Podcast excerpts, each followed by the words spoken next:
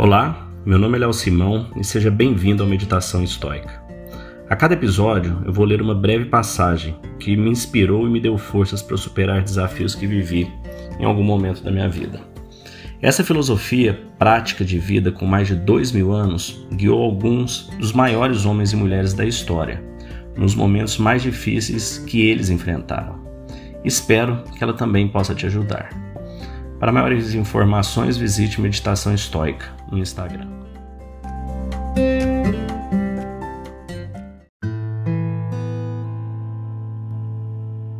Nós já falamos em um outro podcast sobre o momento mori, contemplar a mortalidade. Cada vez que eu me aproximei disso, isso me ajudou bastante. Acho que isso dá muita clareza, dá muita perspectiva. Você realmente fazer isso na vida, né? Você observar, em breve você vai estar morto. Parar para pensar em termos históricos de criação do planeta, milhões de anos, o ser humano, né, estimado em 30, 50 mil anos, né, várias teorias, mas quantas gerações, milhares e milhares de gerações já passaram?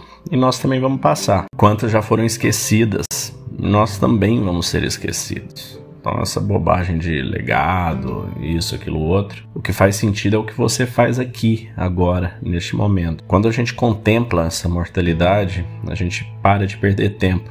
A gente não perde nosso precioso tempo assistindo televisão, navegando em mídia social, qualquer forma de entretenimento que apenas nos anestesia a gente passa a dedicar a fazer aquilo que a gente é apaixonado, o trabalho que significa alguma coisa, seu negócio, seja um trabalho de caridade, seja cuidar da sua família, cuidar dos seus. Então a gente passa a focar e a dedicar mais para o que importa e desperdiçar menos tempo com coisas supérfluas. Lembrar da nossa morte dá foco. Pensa em todas as pessoas que descobrem que tem uma doença terminal, um câncer, alguma coisa. Uma vez que elas descobrem isso, elas deixam de lado toda a bobagem e geralmente se concentram no que é importante para eles. Um exercício simples que ele propôs é este: considere que você morreu hoje e a história da sua vida acabou. E a partir de agora, considere o tempo adicional que pode ser dado como excedente, não coberto. Olhar como se fosse morrer hoje e falar: opa, tive uma boa notícia, você não vai mais, você vai ter mais X tempo de vida. O que, que você vai fazer com esse X tempo de vida? Como que você vai priorizar cada minuto desse que você vive, né? Sêneca tem uma frase muito interessante também que é: os homens olham a morte como algo do futuro.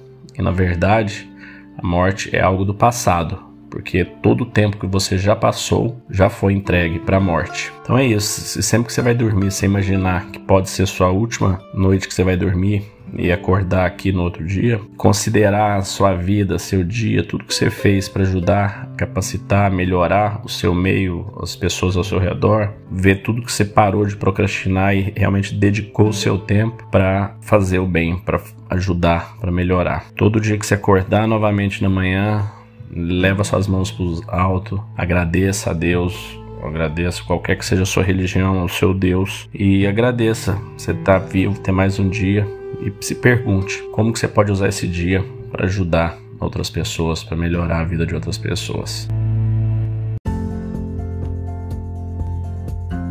Se você gostou desse podcast, deixe seu like, siga nosso canal e compartilhe. Alguém pode estar precisando escutar isto hoje. Seja você a pessoa a levar esta mensagem de força e resiliência.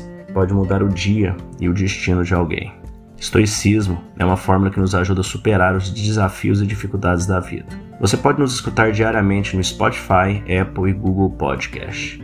E também no Instagram, buscando por Meditação Estoica. Fique com Deus e tenha um dia de abundância e paz.